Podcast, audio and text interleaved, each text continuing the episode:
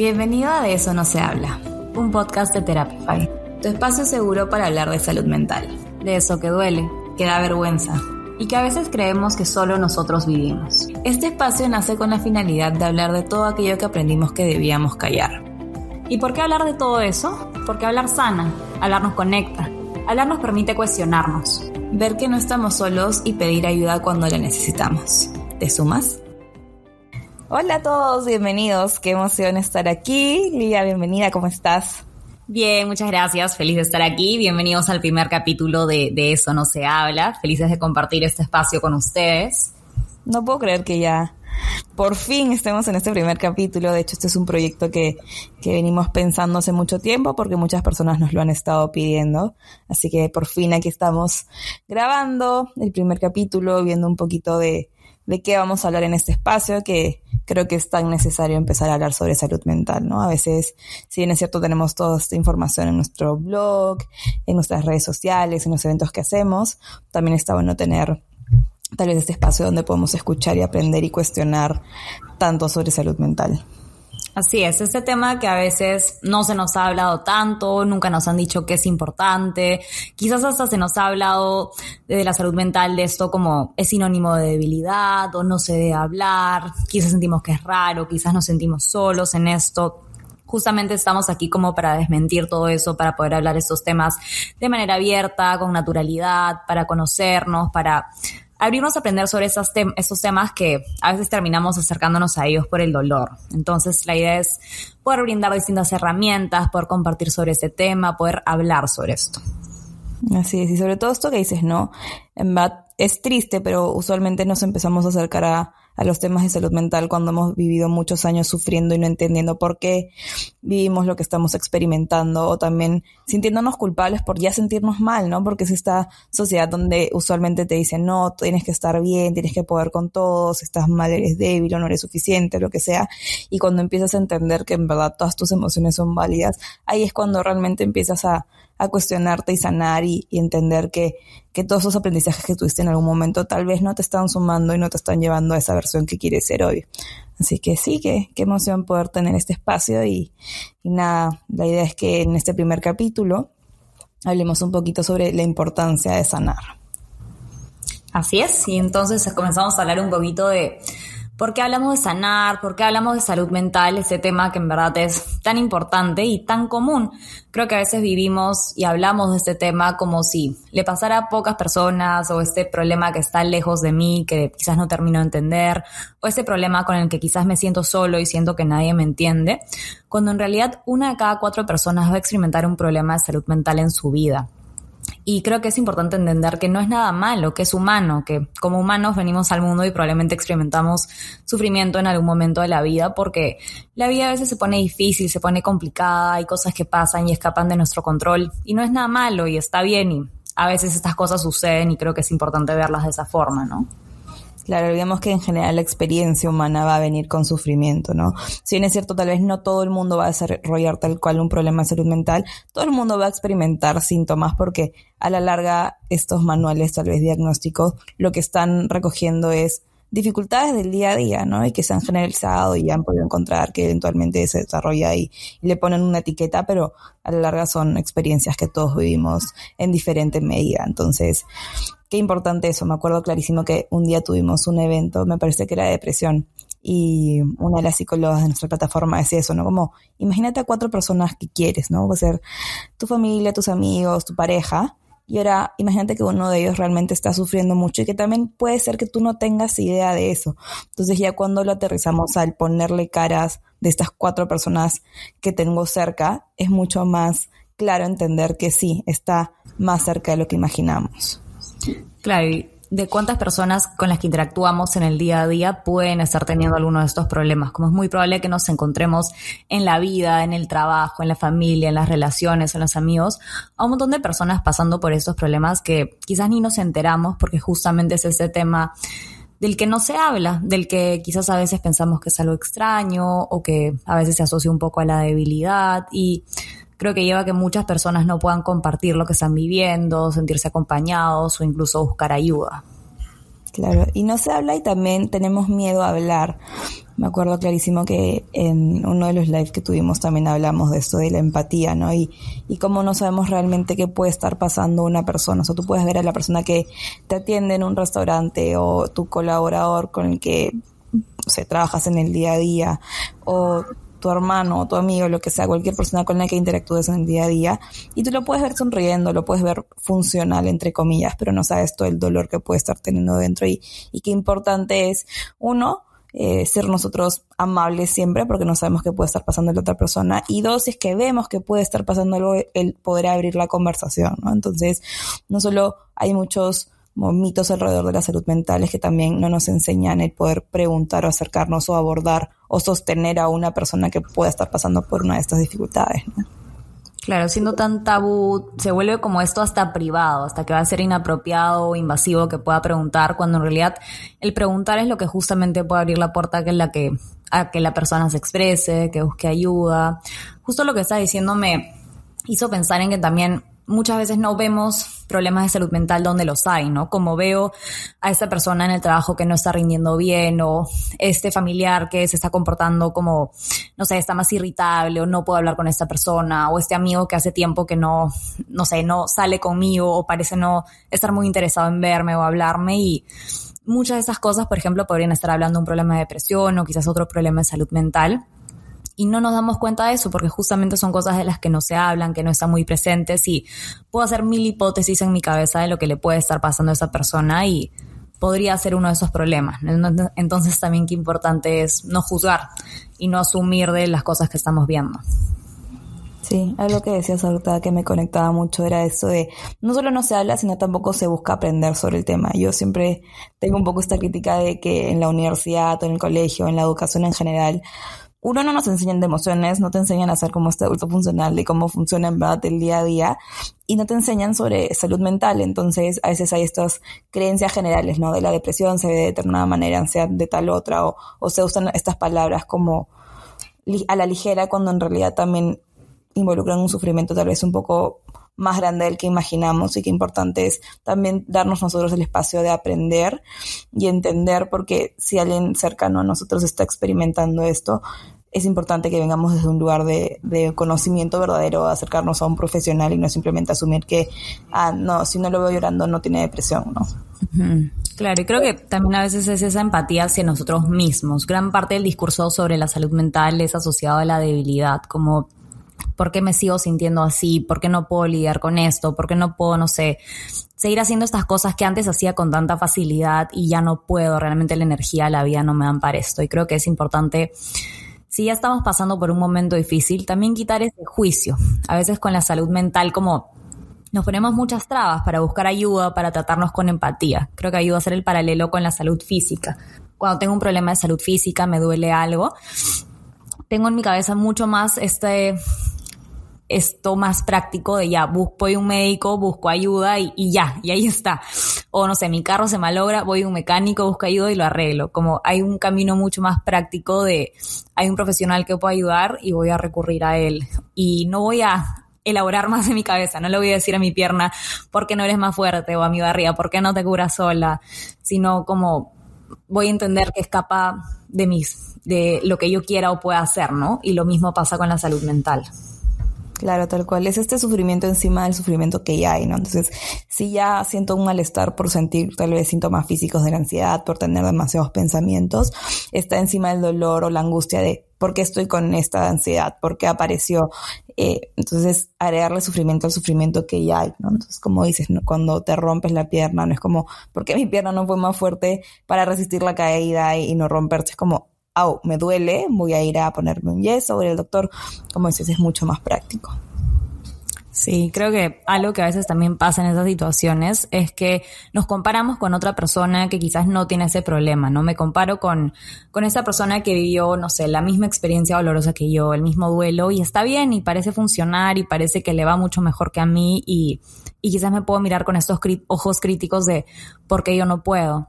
Me olvido que la salud mental y el desarrollo de problemas de salud mental depende un montón de muchos factores que escapan de mis manos y de mi fuerza y valentía, como tienen que ver con factores biológicos, la química de mi cerebro, mi genética, cómo fue mi crianza, factores que escapan muy mucho de mis manos y que no tiene sentido juzgarme por ellos, ¿no?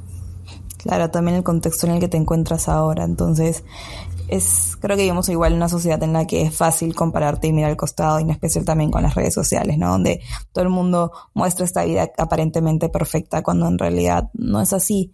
Entonces, como dices, el desarrollo de salud, de problemas de salud mental puede venir por tantos factores que, que pueden ser o no conscientes y también el momento donde nos encontremos en ese preciso instante. Entonces sí, sí es importante no mirar al costado y sentir que, que todo está mal contigo, sino es como, ya, ahorita yo estoy respondiendo a esta situación por cosas que he vivido previamente, por cómo se está dando esta situación en mi vida, por qué herramientas aprendí o no aprendí en, en debido momento, por los aprendizajes que tuve alrededor de, no sé, cómo contactar con mis emociones. Entonces hay tanto que, que explorar y, y eso nos ayuda un montón a conocernos, a aprender nuevas herramientas, a trabajar por construir una vida que nos haga sentido también a nosotros, ¿no? Usualmente cuando crecemos estamos como en este mensaje tratando de complacer a otras personas, tratando de, de que la vida se vea bien hacia afuera y no necesariamente se ve bien o se siente bien hacia adentro.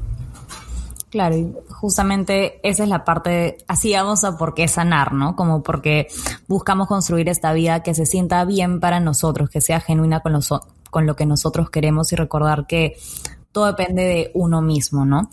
Muchas veces cuando no nos sentimos bien culpamos a lo que está pasando afuera, a esta situación difícil de mi vida, a esta persona que no me hace bien, a esto que está pasando que me duele, cuando gran parte de las cosas son cómo yo las estoy viviendo, cómo yo las estoy percibiendo, con qué lentes veo el mundo o qué heridas está tocando esto, ¿no? Entonces muchas veces cuando nos sanamos a nosotros mismos, podemos lidiar con las situaciones de afuera con mucha más amabilidad con nosotros mismos o podemos tener mucha mejor perspectiva, podemos servirnos a tener nuevas herramientas para lidiar con las situaciones de mejor manera. Es a veces suena como esta frase romántica o de película, pero es cierto que todo empieza en ti, porque es muy como uno más uno es dos. O sea, si yo realmente estoy bien, voy a ser mucho más, no sé, productiva en mi trabajo. Es diferente que Sofía se ponga a escribir algo cuando está sintiéndose bien, a leer, está presente, versus un día en el cual no durmió, no tuvo tiempo para comer, tuvo que salir volando de su casa, se peleó ayer con su familiar o con una amiga. Entonces, todas esas cosas en verdad van sumando. Y si sobre todo, encima de eso, también tengo una dificultad de salud mental, como estoy en una época donde tal vez tengo síntomas de depresión o de ansiedad, claramente voy a estar desbordada y no voy a dar lo mejor de mí. Cuando yo empiezo a mirar adentro y a cuidar de mí, todo chorrea alrededor. En mi trabajo, en mis relaciones, en las cosas que hago, en cómo me alimento, en cómo me muevo, en los límites que pongo. Entonces, es eso, es a veces caer en esa conciencia de si yo estoy bien, todo a mi alrededor, por más que sea un reto, va a mejorar o va a ser mucho más fácil lidiar con esas situaciones. Claro, como dices, es un reto, pero vale la pena. Es importante recordar que es un proceso, ¿no? Que no el cambio y la sanación no sean de la noche a la mañana, sino son un proceso de toda la vida. Si yo he desarrollado este patrón en mis primeros 20, 30, 40, 50 años de vida, como no se van a ir de un día para otro, probablemente. Va a ser un trabajo diario de aprender a observarlos, aprender a reconocer estos patrones, estos lentes con los que veo el mundo, aprender distintas herramientas para cambiarlos. Y que está bien, que no es malo que sea una chamba diaria, es parte de darnos el esfuerzo diario para hacer cambios en, en, distintos niveles, ¿no? Y darnos cuenta que cada día las cosas son un poquito más fáciles, que quizás en esa situación tengo una claridad que antes no tenía, que esto que antes me costaba mucho, ahora ya me cuesta un poco menos y la vida va siendo un poquito más llevadera, mis relaciones mejoran. Y recordar que no hay curas fáciles, ¿no? Creo que actualmente hay muchísimas herramientas de salud mental y que a veces podemos caer en un discurso un poco simplista de esta herramienta me va a ayudar y me va a curar la depresión, cuando en realidad la depresión se da por un montón de factores y también se maneja a través de un montón de factores, ¿no? Como desde el estilo de vida, desde los pensamientos, en un montón de niveles. Y creo que es importante recordarlo, ¿no? Que no hay una cosa mágica, ni siquiera la terapia una vez por semana me va a curar, sino que yo tengo que hacer ese trabajo consciente y diario a través de distintas formas.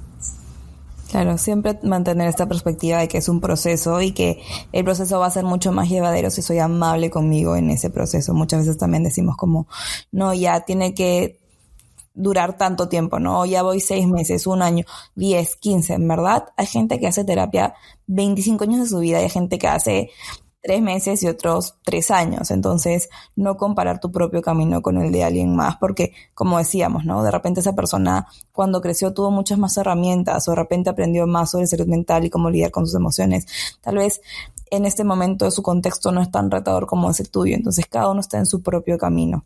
Y esto que también decías, ¿no? De una hora a la semana de terapia no te va a cambiar la vida. Sí, es una herramienta increíble, pero a la larga como vives tu día es como vives tu, tu, tu vida. Entonces, si yo en mi día a día no cuido de mí en distintos niveles, entonces no va a haber un cambio en realidad.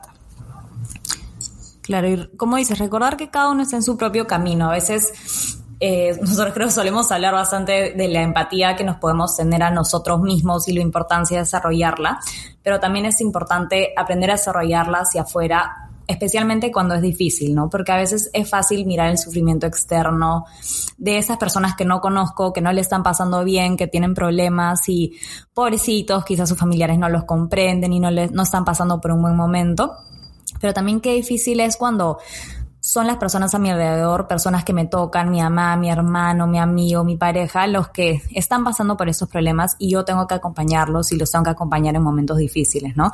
O elijo acompañarlos en esos momentos, cuando quizás eh, es esta persona que, que no necesariamente siempre me trata de la mejor manera, o es esta persona que necesita mucha ayuda, o es este colega que quizás no está haciendo el trabajo de la misma forma que antes y también mirarlo con ojos empáticos y no desde el privilegio de esta mente sana, ¿no? De este, porque yo sí puedo con mi vida y esta persona no, sino entender que esta persona también viene de un contexto que le permite o no le permite acercar, acercarse a ciertas herramientas o acercarse y tomar una terapia o hay muchos factores ahí que no conocemos.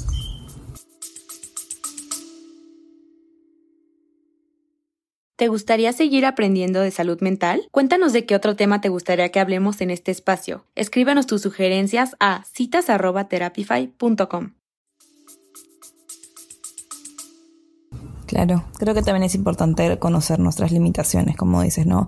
Es fácil tener tal vez esta empatía con esta persona X que dices que está sufriendo y dices, ay, qué pena, pero si es la persona con la que convives, o tú, no sé, tu mamá, tu papá, como esta persona que es en el día a día y que te drena la energía, porque es difícil, en verdad, puede ser un rato muy grande estar cerca o acompañar a alguien que está pasando verdaderamente mal.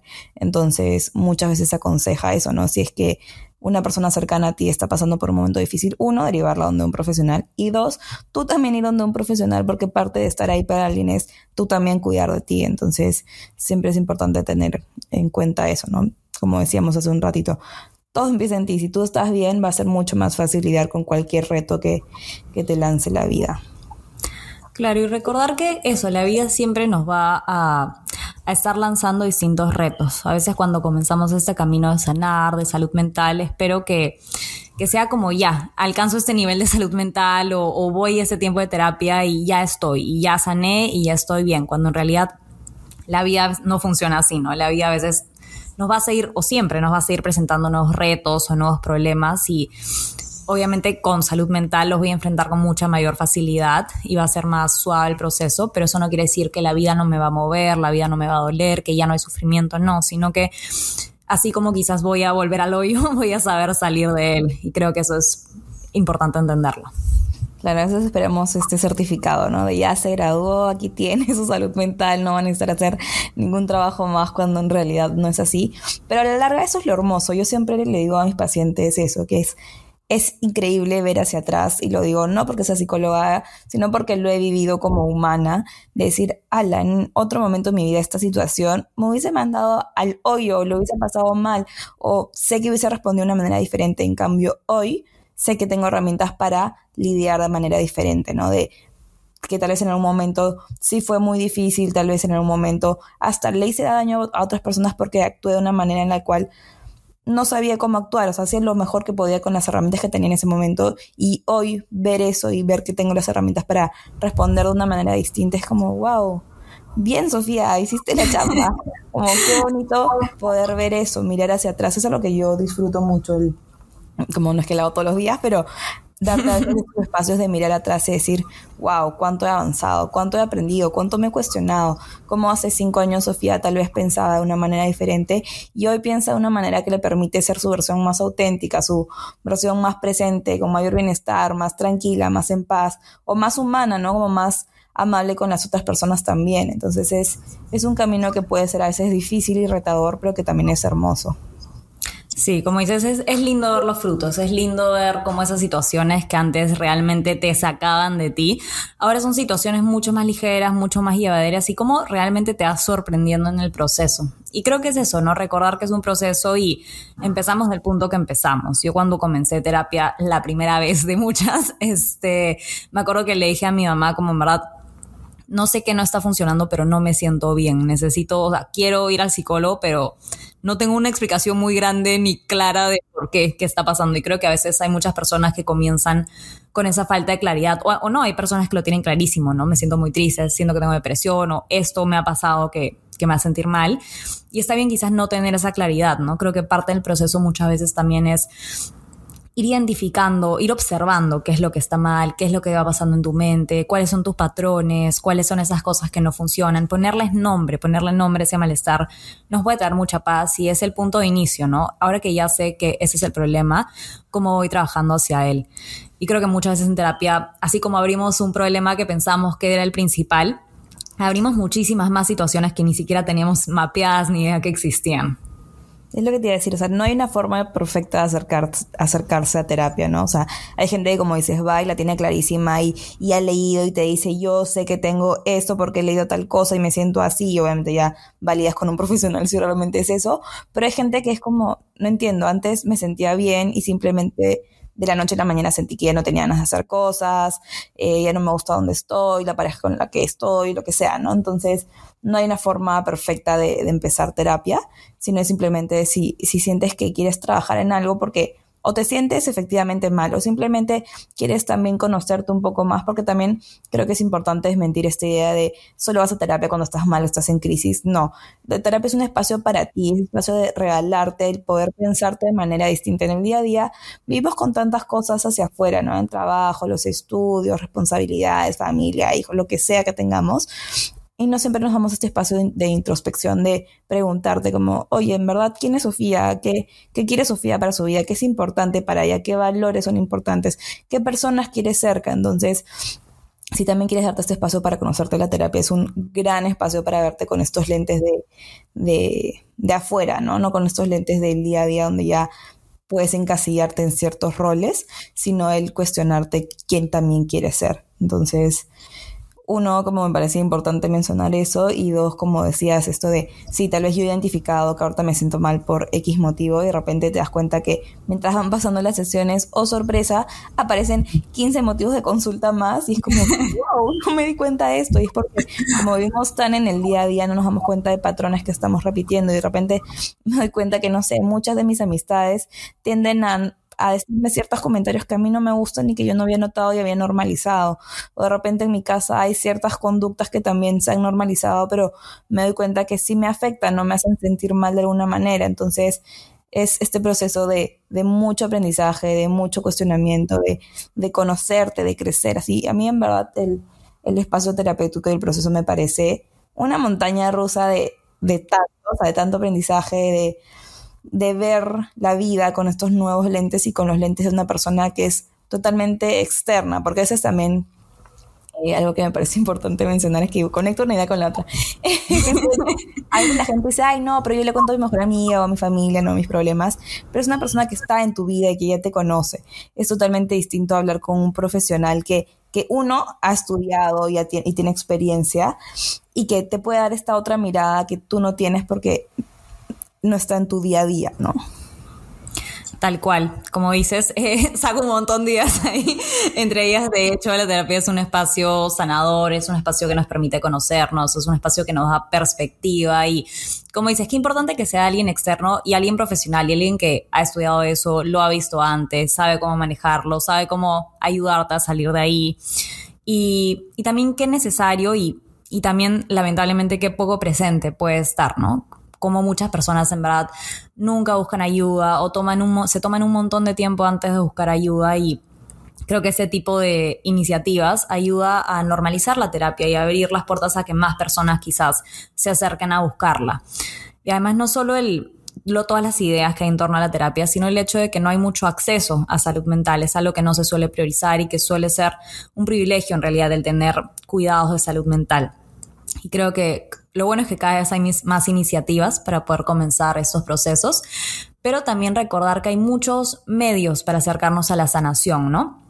Por un lado, por el tema del acceso, pero también por un lado hay muchas personas que les cuesta tomar la decisión de ir a terapia o que es muy amenazador o que es como duro. Y hay muchas formas de sanar. Puedo comenzar por mis hábitos, puedo comenzar escribiendo, puedo comenzar como simplemente observando mi mente. Y quizás poco a poco hay más cosas que se vuelvan accesibles para mí, que se vuelvan una posibilidad en distintos niveles.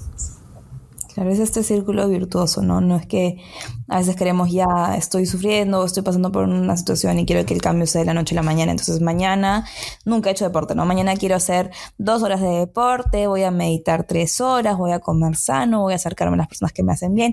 Y obviamente es inviable hacer cambios tan drásticos. Tal vez alguna persona en el mundo le, le ligue y que bueno, en verdad nos felicitamos, pero no es la experiencia para la mayoría. Entonces, como dices, empezar de a poco, y, y si hoy es regalarte tres minutos para escribir cómo te sientes, si hoy es sentarte un rato y preguntarte si la persona con la que estás te hace bien, eso es, ¿no? Y poco a poco vas a ir incorporando más hábitos sanos que te ayuden a, a construir esta vida que se sienta bien para ti, esta vida con mayor bienestar, con mayor presencia, con mayor conciencia.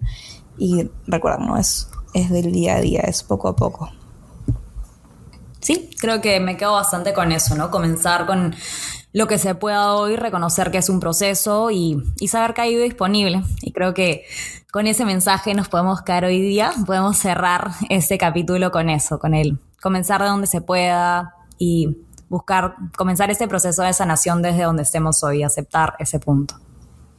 Así es, me parece bien, creo que ha sido un, espacio interesante, espero que les haya gustado, que nos puedan compartir también qué, les surgió, qué ideas les conectó, qué les hizo sentido. Creo que siempre eso es lo, bonito, ¿no? Que sea de, ida y vuelta. Y, y, como decía Elia, como estos recordatorios de que es un proceso y que en verdad todo empieza en ti, todo empieza en nosotros. Así que nada, les mandamos de aquí un abrazo virtual. Ya nos estamos, viendo, nos estamos viendo en el próximo capítulo. Un abrazo. Chao.